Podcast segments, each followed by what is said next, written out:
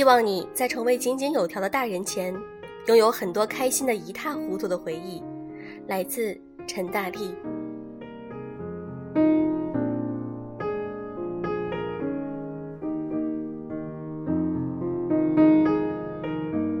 用声音触碰心灵，各位好，欢迎大家来到优质女子必修课，我是小飞鱼。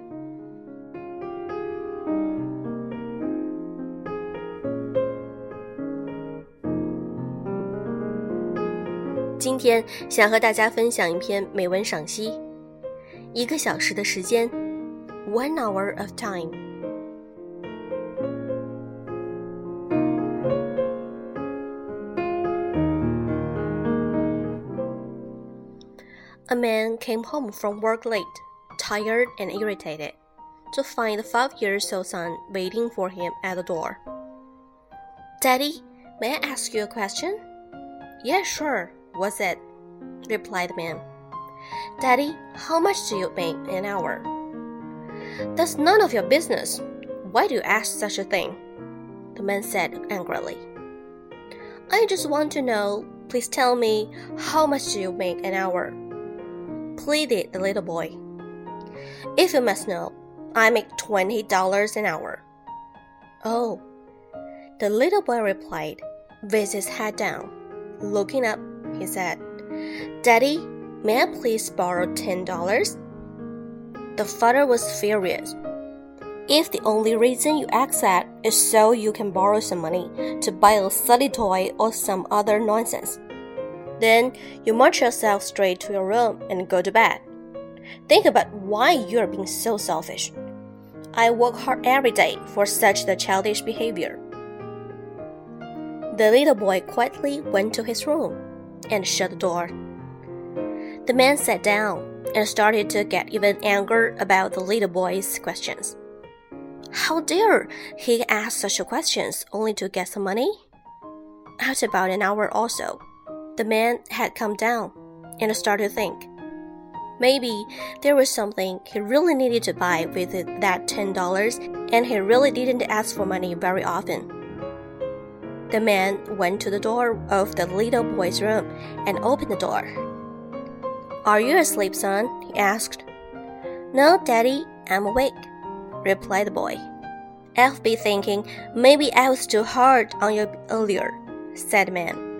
It's been a long day, and I took out my aggravation on you. Here's the ten dollars you asked for. The little boy sat straight up, smiling. Oh, thank you, Daddy, he yelled. Then, reaching under her pillow, he pulled out some crumpled up bills. The man, seeing that the boy already had money, started to get angry again. The little boy slowly counted out his money, then looked up at his father. Why do you want more money if you already have some? The father grumbled. Because I didn't have enough, but now I do. The little boy replied, Daddy, I have twenty dollars now. Can I buy an hour of your time? Please come home early tomorrow. I would like to have dinner with you.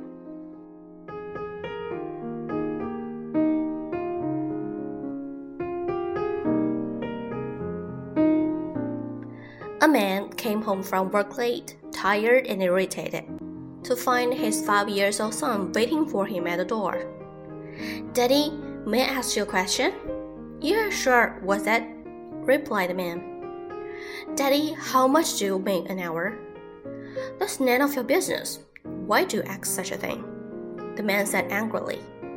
I just want to know. Please tell me how much you make an hour? pleaded the little boy. 一个男人深夜上完晚班回来之后，精疲力尽，满腔积郁，却发现他五岁的儿子在门口等他。 爸爸，我可以问个问题吗？当然，什么问题？男人回答。爸爸，你每个小时赚多少钱？不关你的事，你为什么要问这个？男人生气地说。我只是想知道，请告诉我，你一个小时赚多少钱？小男孩恳求道。If you must know, I make twenty dollars an hour. Oh, the little boy replied, with his head down. Looking up, he said, Daddy, May I please borrow ten dollars？如果你一定要知道的话，二十美元一小时。哦，小男孩回答道，低着头。他抬起头说：“爸爸，我可以借十美元吗？” The father was furious. If the only reason you ask that is so you can borrow some money to buy a silly toy or some other nonsense, then you march yourself straight to your room and go to bed. Think about why you are being so selfish. I work hard every day for such this childish behavior. 父亲愤怒起来。如果你要借钱的唯一理由就是你想要买那些愚蠢的玩具，或者是其他一些垃圾的话，你就自己回到房间去上床睡觉。想想你为什么这么自私？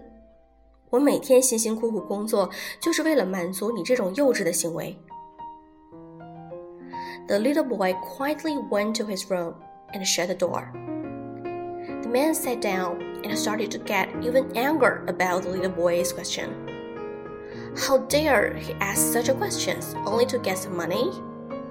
After about an hour or so, the man had calmed down and started to think Maybe there was something he really needed to buy with that ten dollars, and he really didn't ask for money very often. 小男孩安静地走回到自己的房间，关上门。男人坐下来，越想那个男孩的问题越生气。他怎么敢为了拿钱而问这样的问题？大约一小时之后，男人开始平静下来，开始想，也许他确实是要这十美元买个什么东西，因为他并不经常要钱。The man went to the door of the little boy's room and opened the door. Are you asleep, Sam? he asked. No, Daddy, I'm awake, replied the boy. I'll be thinking maybe I was too hard on you earlier, said the man. It's been a long day and I took out my aggravation on you. Here's the ten dollars you asked for. 男人走到男孩的门边，推门进去。你睡了吗，儿子？他问。 没有，爸爸，我还醒着。男孩回答。我一直在想，也许我开始对你太凶了。男人说：“我今天工作了很长时间，我把怒气朝你发了。这是你要的十美元。” The little boy sat straight up, smiling. "Oh, thank you, Daddy," he yelled. Then, reaching under his pillow, he pulled out some crop-up bills. The man, seeing that the boy already had money, started to get angry again. The little boy slowly count out his money, then looking up his father. 小男孩坐直，笑起来。哦，谢谢你，爸爸！他大叫起来。然后他从枕头下边抽出皱巴巴的钱。男人看着小孩已经有钱了，不由得又生起气来。小男孩慢慢的数着他的钱，然后抬起头看着他的父亲。Why do you want more money if you already have some? The father grumbled. Because I didn't have enough, but now I do. The little boy replied. Daddy, I have twenty dollars now. Can I buy an hour of your time? Please come home early tomorrow. I would like to have dinner with you. 你既然已经有钱了，为什么还要？父亲抱怨道。因为不够， 但现在够了。男孩回答。爸爸，我现在有二十元了，我可以买你一个小时吗？明天请早点回家，我想和你一起吃晚饭。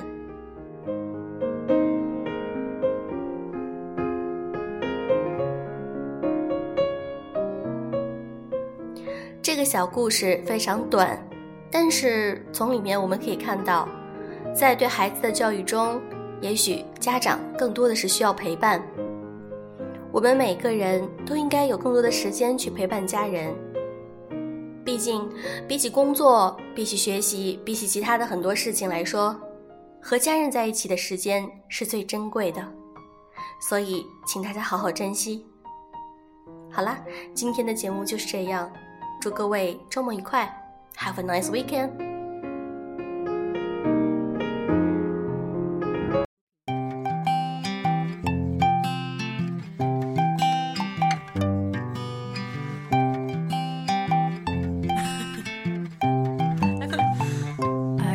Do anything